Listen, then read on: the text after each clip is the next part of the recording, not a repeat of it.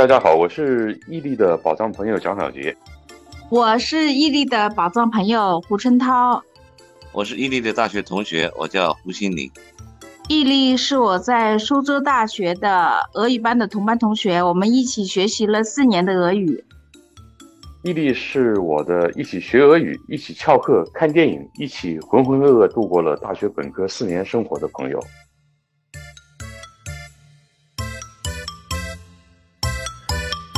欢迎收听伊利和他的宝藏朋友，这里有人生故事，有职场内幕，有吐槽笑料，核心就是看破说破，一语道破。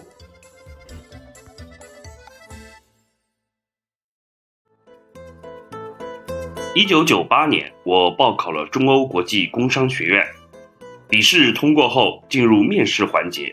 考官里有当时的外方院长 Fisher 教授，他读过我的简历后，抬起头问我：“你从苏州大学毕业，专业是什么？”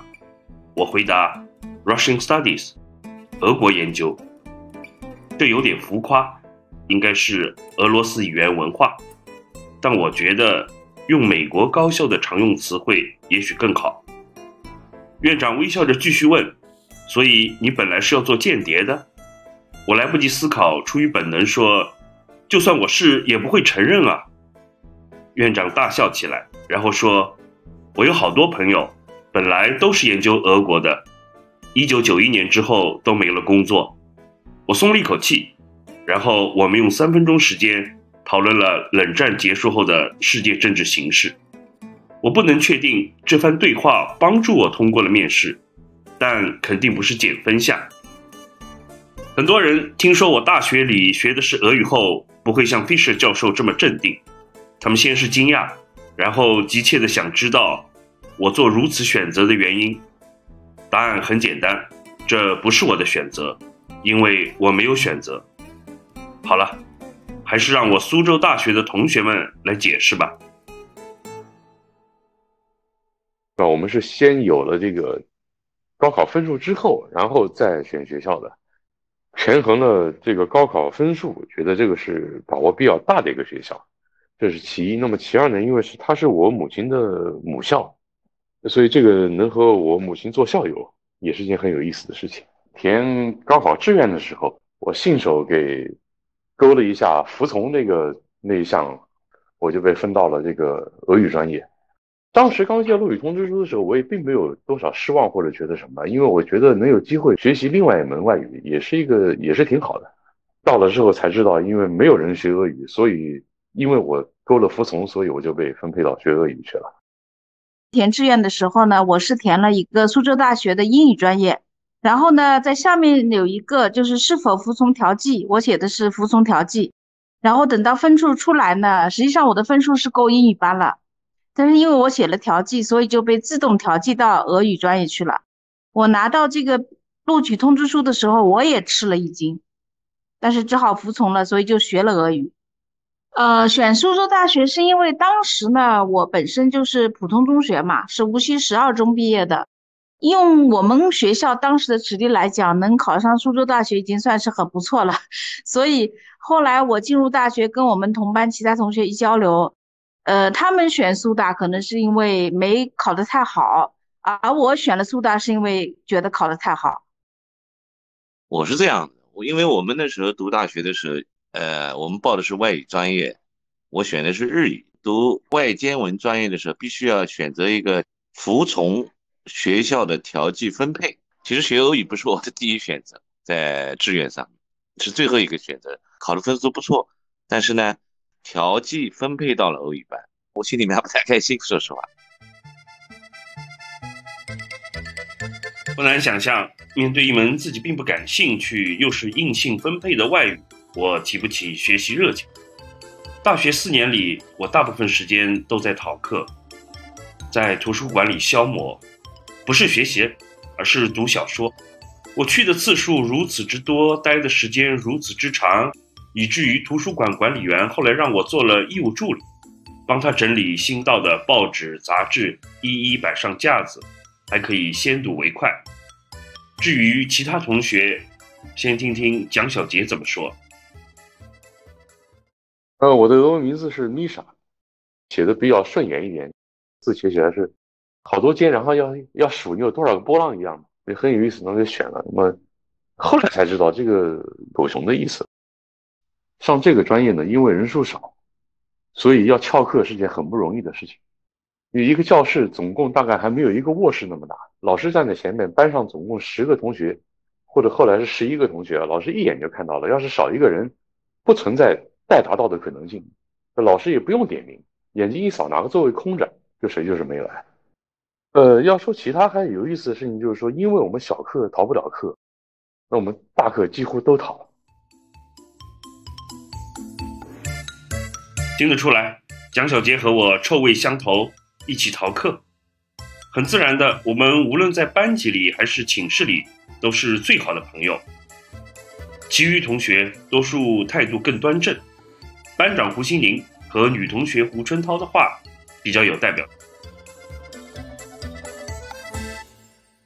呃，我叫阿廖沙，因为我觉得 A 字开头呢，第一开始的这个意思，好像显得我要排在前面的感觉。叫起来比较舒服一点，比较好像好听一点。既然 既然被调剂到了俄语班，也只能认真学了，弄弄巧成拙吧。其实学俄语，俄语跟别的语言可能有点不一样，主要是发音比较难，特别是那个卷舌阿拉西呀阿拉。我们那时候不是好多同学都每天早上刷牙的时候，就是把水含在嘴里面来念这个阿拉西阿拉的发音。我现在还记得我们有些同学的这个俄文名字，比如说伊利的俄文名是这个郭俩，然后那个蒋小杰是米莎，呃，我们的班长是阿廖沙，陈小香是娜塔莎，还有卡贾等等。我选的是 Renia，好像觉得读起来还蛮好听的。另外一个在某个文学作品当中好像出现过。我觉得最有趣的是一个，我们刚刚作为新生进来以后，我们第一个遇到的挑战就是那个颤音，呃，然后老师跟我们讲，如果学不会这个颤音是要退学的，呃，所以我们当时我记得是那时候我们还在军训期间吧，刚刚接触了一点这个俄语的这个发音，然后我们是整个晚上都在练，日夜都在练这个颤音，就担心就是过了几个月说让我们休学了。我估计一个月不到吧，就是能够发出来，然后过了三个月以后就很自如了，好像就像人家说的学了自行车和游泳一样，这个舌头就自然就会发出这个音来了。别的事情就是，我记得当时因为学英语的嘛，然后会混淆。我记得当时老师有一堂课是说，一个学生在俄语里面他是没有不需要提及这个量词，在英语里就有这个。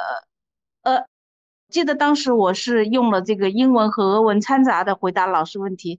我记得当时老师让我说一个学生的时候，我前面冠了一个呃，然后那个老师当时还挺应该当时就是比较直接的跟我说你呃什么呃，他就说对打架，一开始打架的特别厉害。有一个俄语里面的写的有点像类似于呃英文字母的 H，实际上它的发音不是 H，它是 N。这个是我觉得一直是混淆到现在，特别印象深刻就是俄语，它是单词的那个阴阳性和叫变革，就是它有六种变革方式，根据主语的不同而相应的做六种不同的变化，这个让我们其实很费脑筋的。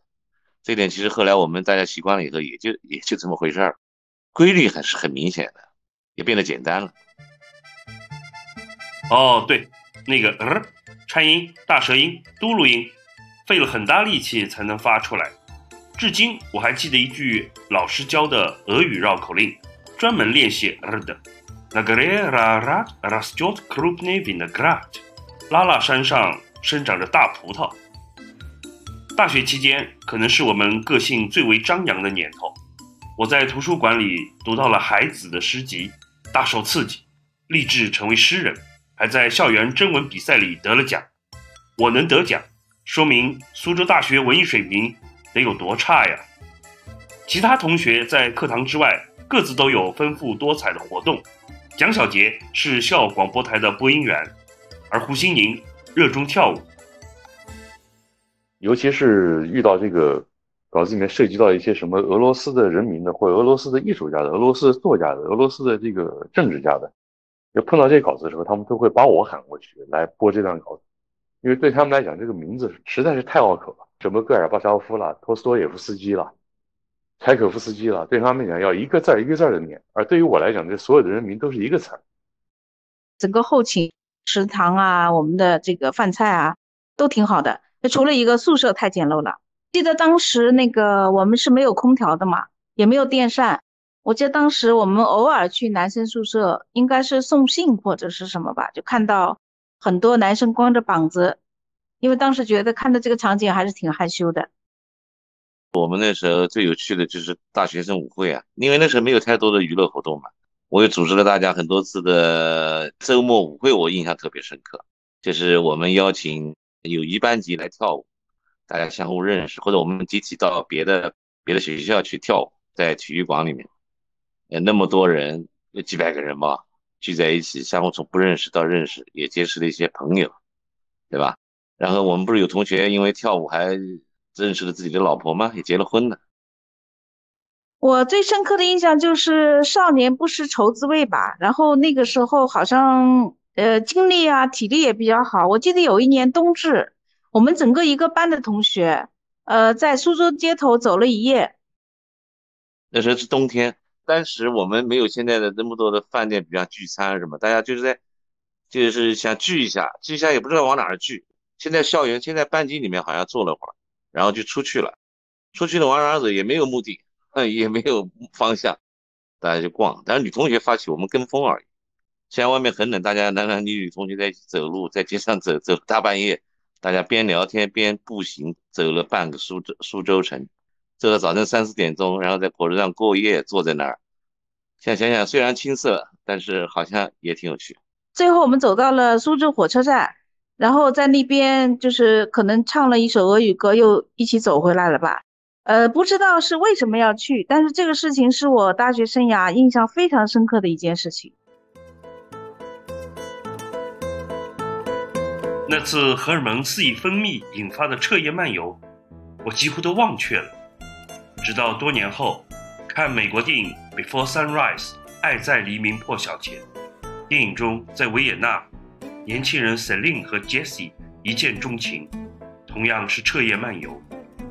片尾画面淡出时，我泪流满面，无法相信自己当年曾那么冲动，那么浪漫，那么鲁莽，那么无畏。我立下决心，一定要去维也纳旅行。我去了，去了两次。欢乐的时光总是短暂的，一眨眼四年就过去了。毕业前夕，系领导找我谈话，希望我留校任教。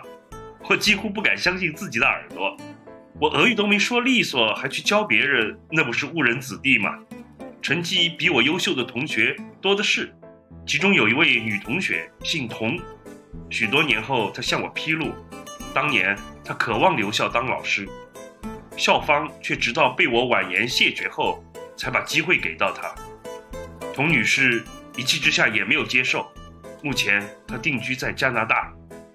无论我们当年成绩好坏，无可讳言的是，正是俄语帮同学们毕业后找到了工作。呃，说良心话，我觉得我这个四年的这个俄语当中的进步，可能还没有英语当中进步大。你说这个是有原因的，就并不是说我们不重视这个专业，也不是说老师教的不好，而在当时学俄语的条件确实非常的有限。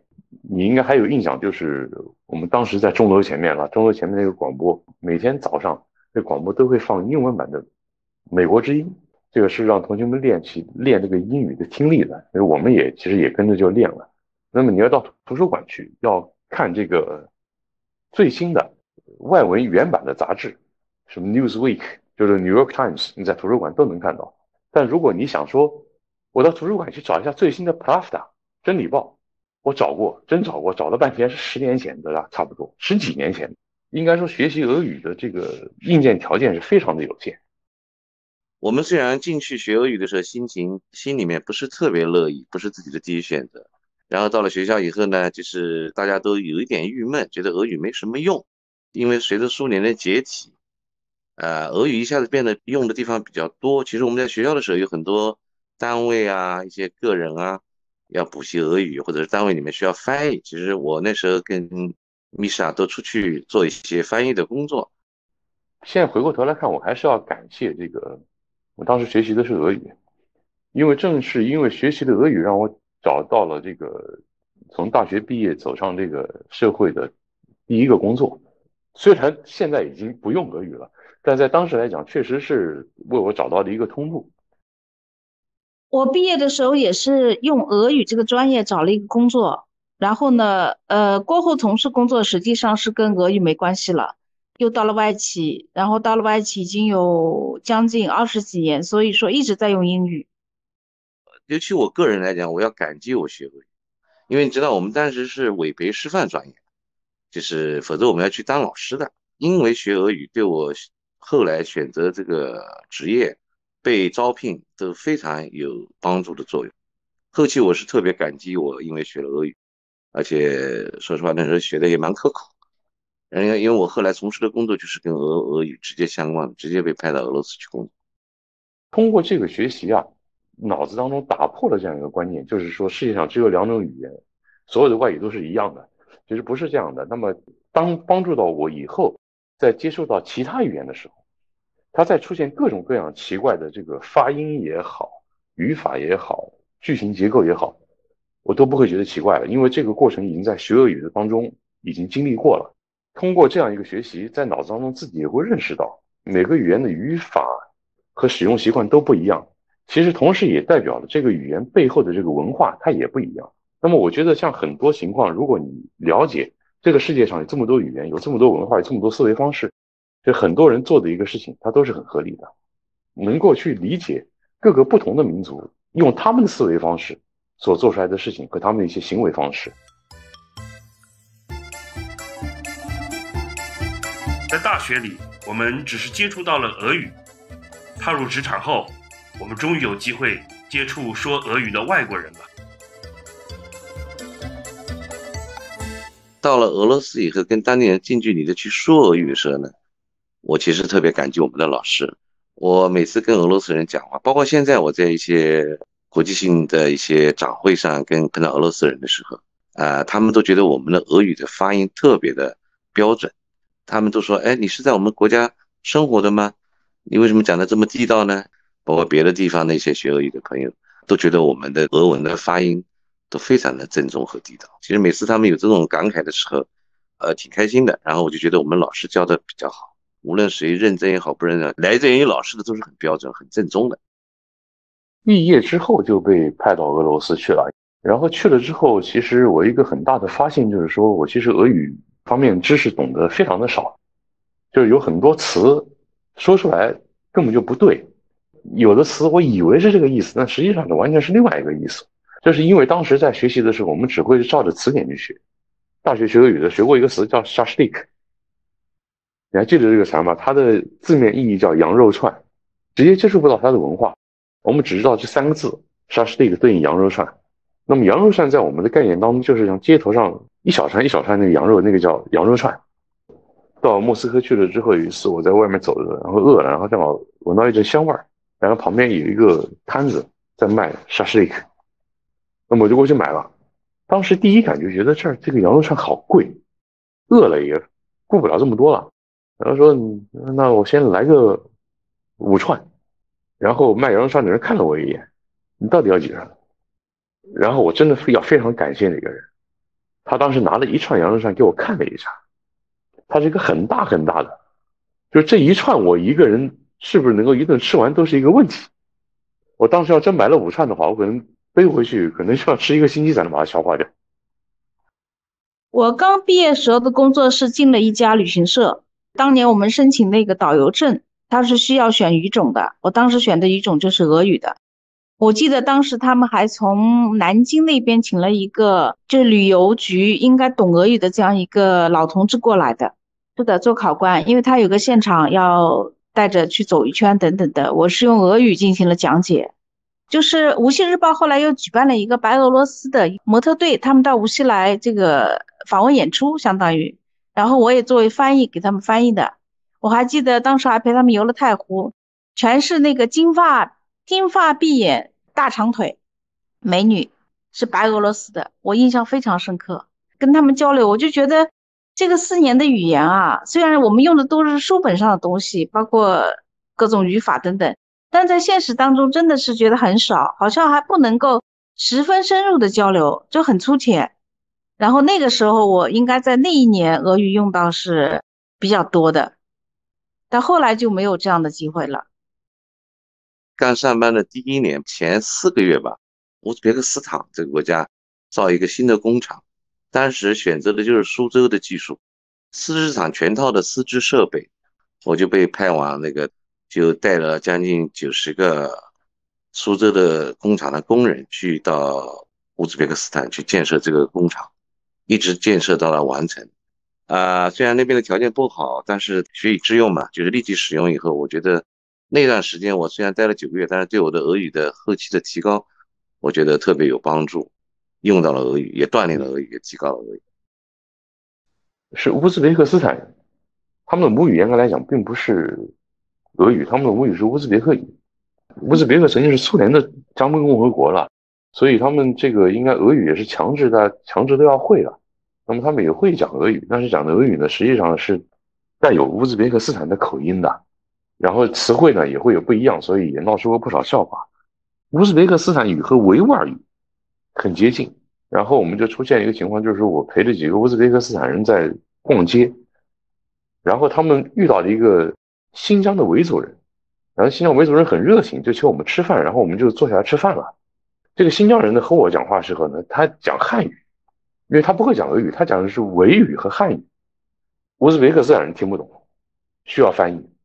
然后我和这个乌兹别克人讲的时候，讲的是俄语，那个维族人听不懂。曾经需要翻译给他听。那么，那维族人和乌兹别克人讲话时候呢，讲的是他们那个乌兹别克语和维吾尔语，我又听不懂了，我得等他们翻译给我听。就说一句话很费劲儿，一句话说出来的话，可能要需要五分钟才能。一说总共就三四个人才能都听懂。刚才我说到我在乌兹别克待了九个多月，那段时间呢，我是生活化，其实学的很多的词汇可能并不是太多。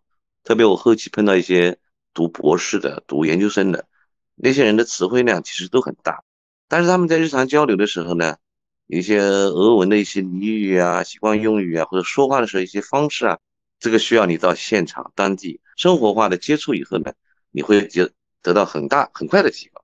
你原来在学校学的那些呢，只是一个基础的辅助，你想讲的很自由、讲的很地道，也不大现实。但是呢。如果你之前在学校学的也比较扎实，一旦你有这个语言环境，会很快的是呃，就是进步起来。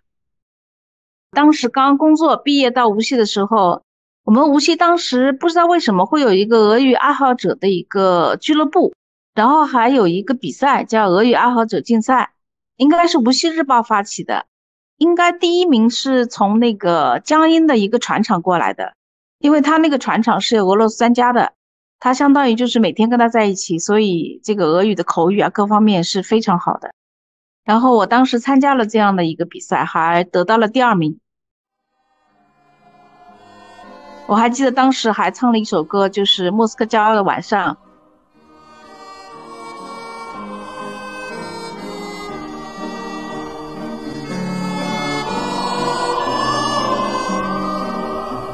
莫斯科郊外的晚上。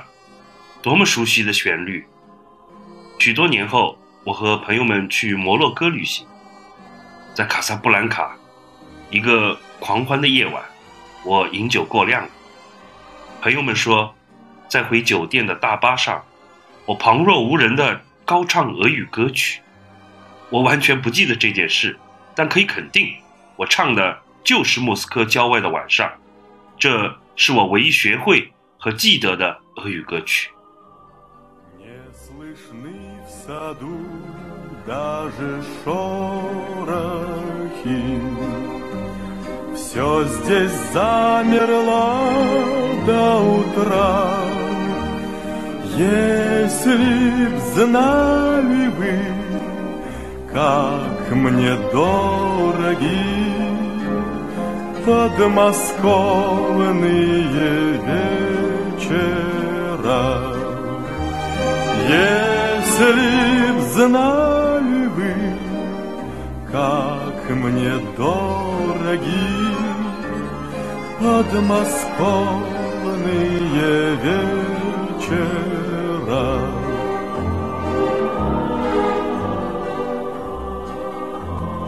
叙事进展到这里，也许会形成一个印象：俄语专业是迫不得已的选择，大部分学生心不在焉的学习，然后就束之高阁。其实不然， 苏州大学可能只是一个特例。是时候请出我的下一位来宾了。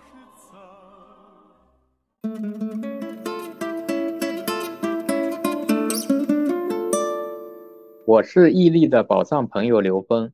毅力是我的 MBA 同学，呃，我是在上海外国语大学学的俄语，八九年的时候考进去的，九三年毕业的。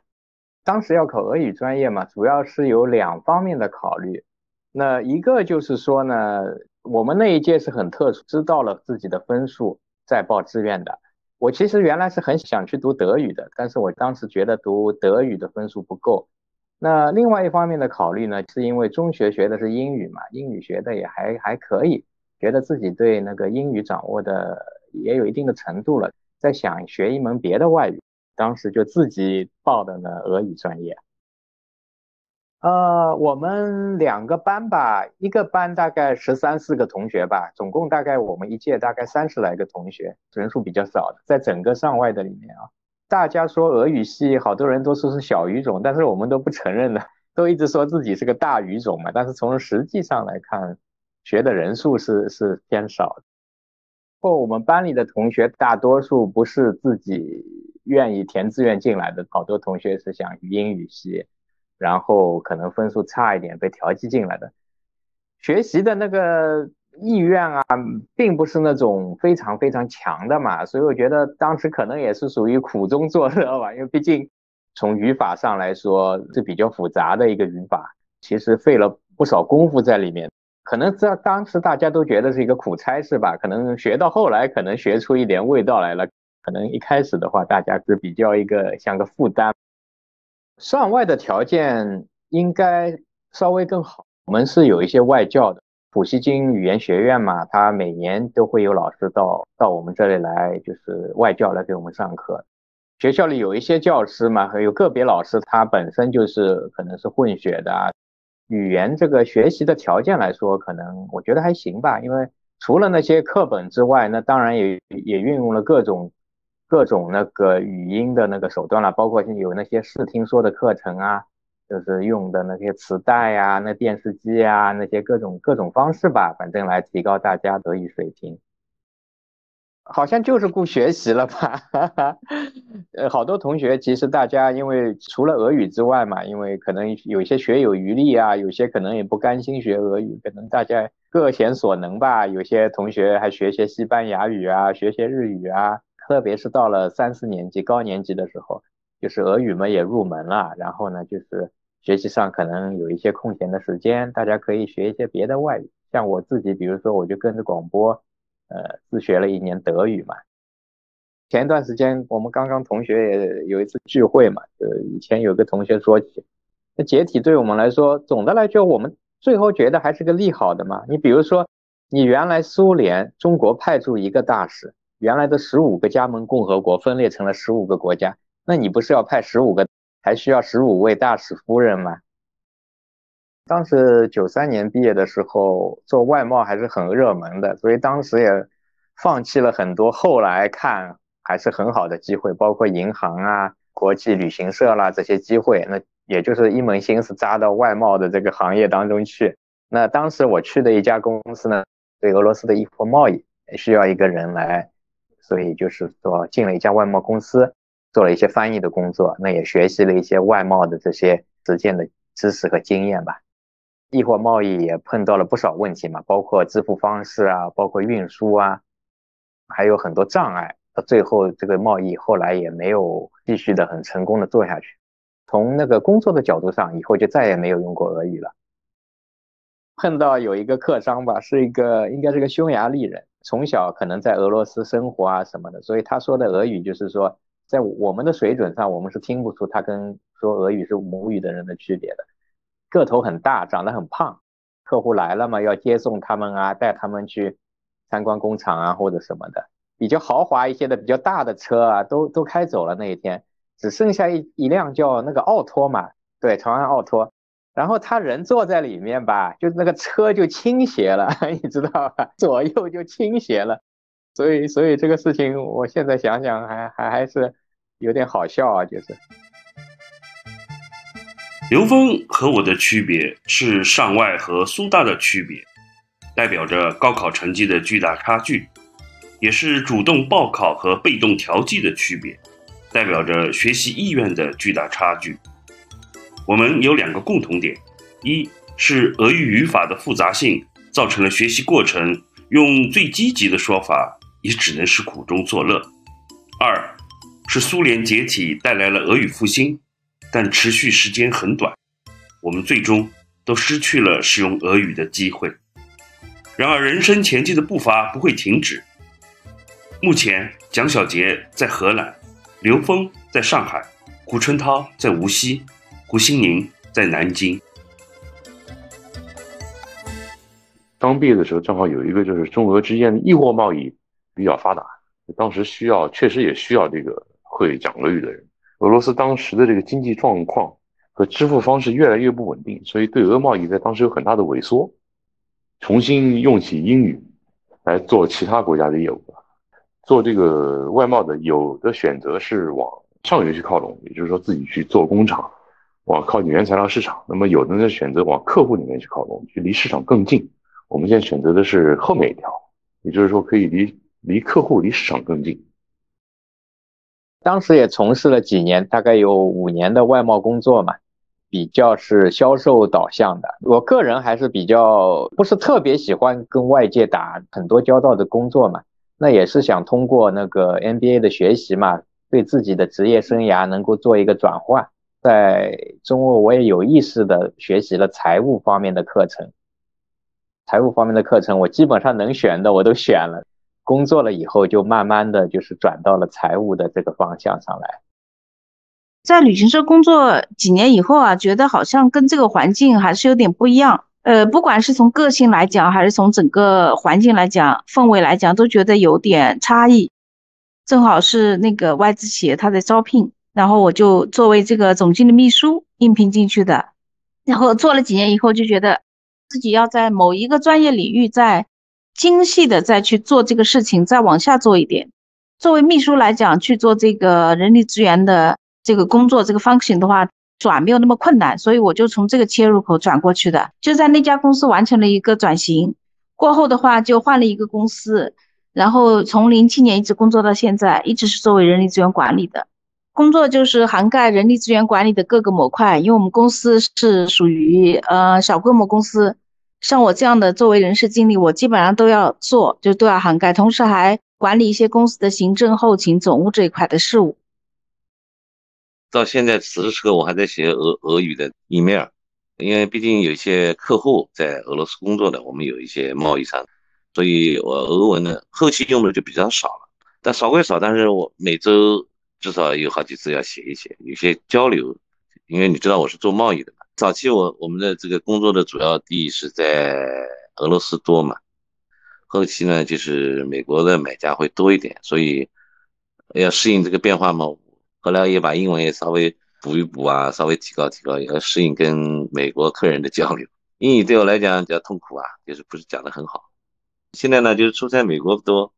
好像现在的感觉就是到了美国以后呢，也需要很多的就是语言环境去练习、去接触，还要跟很多当地人去交流说话的一些方法。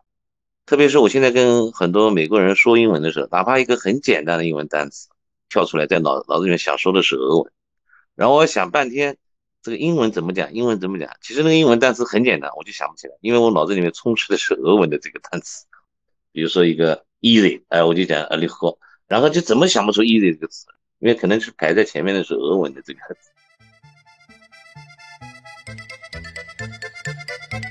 和蒋小杰一样，我离开了体制内企业；和刘峰一样，我考上了中欧工商学院；和胡春涛一样，我做起了人力资源；和胡鑫宁一样，我，嗯，我，哦，我也去美国出过差。我还去俄罗斯旅行过，只是走马观花。即使是浮光掠影，我也看出了莫斯科和圣彼得堡两座城市的鲜明差别。我更喜欢涅瓦河畔的圣彼得堡，又名列宁格勒，又名彼得格勒。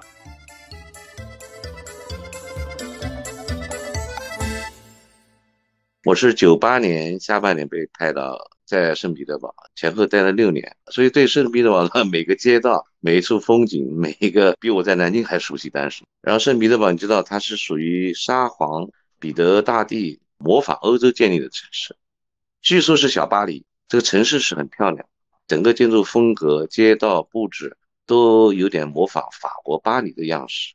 它有著名的东宫啊、夏宫啊，包括那个芬兰出海口啊，这些地方都非常的漂亮。近距离的接触了一些俄罗斯的所谓的风土人情啊、文化啊，包括它的芭蕾舞啊。列兵美院就在圣彼得堡，我去过好几次。这个城市给我留下了非常好的印象。它圣彼得堡夏天有一个非常有特色的现象 b e l a n o c h 极夜叫白夜，在晚上十二点一点钟，你可以拿一本书在街上看，能清楚的看到这个书上的字。那可能是圣彼得堡更加。喜欢一点吧，因为它是可以说是一个水城，就像苏州一样。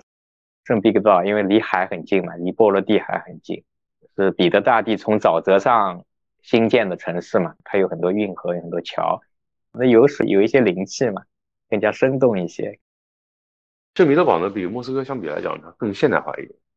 莫斯科呢，给人感觉有一点那种死气沉沉的味道，而圣彼得堡呢，相对要年轻。可能莫斯科呢，可能相对来讲有点像一个中国的内地城市，而圣彼得堡呢，相当于上海。当时呢，这俄罗斯来讲也是一个和中国一样开放没多久的国家。那因为莫斯莫斯科是首都，所以它呢和其他地方比显得开放的相对早一点。我第一次吃麦当劳，不是在中国吃的，是在莫斯科吃的，因为莫斯科那时候开了这个，在它市中心，就是它全国当时的第一家麦当劳。呃，当然现在麦当劳又没有了，这这这个是后话。当时这个麦当劳是顾客盈门，每次过去的时候都要排很长的队。莫斯科真的很冷，因为我是一月份去的。那么等它天气相对开始暖和起来的时候呢，到六月份呢我又回来了。莫斯科是一个典型的，就是在俄罗斯来讲，无论是政治也好、经济也好、金融也好、消费也好，是它的中心。从彼得堡过来，也还是依然有乡下人进城的感觉，非常的奢华，非常的宏大，非常的苏联的那个味儿，建筑风格啊，大的连排的那种，比如说阿尔巴特街啊这些地方，可以说苏联的全国的钱基基本基本上都集中在莫斯科的感觉，尤其是红场啊，克里姆林宫啊，对吧？就是觉得这是一个大城市。觉得你去了以后，觉得自己特别渺小。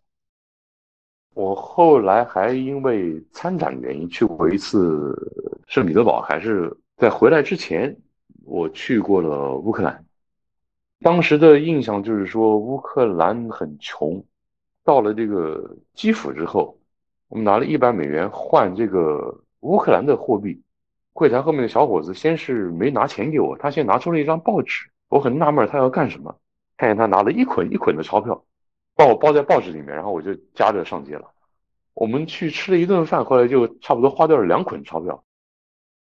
一些小地方，比如说托尔斯泰的家乡啊，西伯利亚我也去过，远东这边的好多城市我也去过，这些边境的地方也去转转啊、出差的这种现象，印象都不是太深刻了。其实我们去的城市还不少啊，从那个远东，我们基本上呢到了那个哈巴罗夫斯克。呃，海参崴在那个中部的地区叫叶卡捷琳堡，那远东地区还是比较比较落后一些啊。如果你光去海参崴、哈巴罗夫斯克，你可能觉得哎还还可以，就是虽说离中国就在对岸，但是你一旦踏上了它的土地，你立刻就会感觉到这是一个外国，这是一个完全不同的国家。这些地方和莫斯科圣彼得堡比较一下啊，你觉得啊，这就是个乡村啊，就是。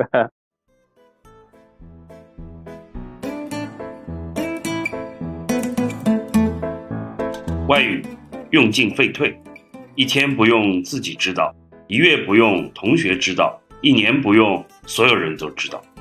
要是三十年都不用，会怎么样呢？我肯定是说不出几个完整句子了。除了 Я учился русским языком в университете, но сейчас вроде забыл, совсем забыл。意思是我在大学里学过俄语，现在已经忘了，完全忘了。 现在能够说一些简单的问候语。前段时间呢，我在把俄语捡起来看了一下。呃，有意思的是，我找那个学习的视频，我没找到中国人讲解俄语的，我找到了一个老外讲解的，是一个美女，她应该本身会英语、法语、德语和这个俄语，她讲解的非常好。我是全程用英文在听，然后她讲的英文我都能听懂，但她讲的俄文我听不懂。现在我的俄语水平仅限于要在街上走，听到有人在讲俄语，我能听出来那是俄语。办公室对面原来是个俄罗斯公司，是做物流的，在那个地方当了有将近十年的邻居。然后他们之前打电话是很大声的，因为你打电话，毕竟我好歹我还是能听得懂几个字嘛。然后我觉得太干扰我的工作了，于是我有一天就到他们那儿去聊天，然后用事先准备好的俄语跟他们聊了几句。呃，然后呢，他们打电话就很小心了。遗憾的事情是，去年开始他们的业务有很大的萎缩，然后他们连那个小办公室也租不起了，现在已经退租了，再也没见到他们。基本上很少能碰到俄罗斯人跟他们讲一讲的，就是生活上的简单的绘画，我觉得可能还能说一点吧，至少听我肯定都能听懂，讲嘛可能要有一个过程吧。因为你要进入这个语言环境，要把这个原来的记忆把它唤醒，还是能够恢复成五六成的功力吧？我觉得有一个过程的话，给我一两个星期，一个把月。我有时想说俄语，我打个电话给这些客人去聊一聊，讲讲，我也练练我的俄文。俄俄乌战争的时候嘛，我也打电话过去跟他们问一问，他们也跟我聊一聊，说他们也搞不太懂现在的战争的目的是什么。无论如何，都是学过俄语的人。不如就说几句，给节目划上句号吧。Здравствуйте, как вас зовут? Очень хорошо. 你好，你的名字是什么？很好。我说 спасибо, до свидания. 非常感谢，再见。Кажется, почти все забывали русский язык. Не стоит вспоминать. 意思是什么呢？好像大家都把俄文忘了，其实呢，也不值得去再重新把它想起来。 也没有必要。班长胡新宁的发言充满了怅然和伤感，我不想用哀怨作为结尾。刘峰，能不能来句振奋人心的？Пролетариев всех стран, соединяйтесь！大家都看过那个电影《悬崖之上》吧？它的意思是全世界无产者联合起来。这也不是我期待的走向。 转念一想，这一句电影台词其实是个隐喻。电影《悬崖之上》的导演，台词使用的语言，故事背后的理想，都曾是我无比熟悉的，后来又不可避免的疏远了，最后剩下些淡淡的记忆，看不真切，也无法抹去。让我也引用一段电影台词，来自俄罗斯导演米哈尔科夫2007年的作品。十二，大意是：想飞就飞吧，想留就留下，你得自己做决定，谁也无法代替。В общем так. Хочешь лететь? Лети. Путь свободен. Хочешь остаться? Оставайся. Только решай все это сам. Никто за тебя это не сделает. Честь имею.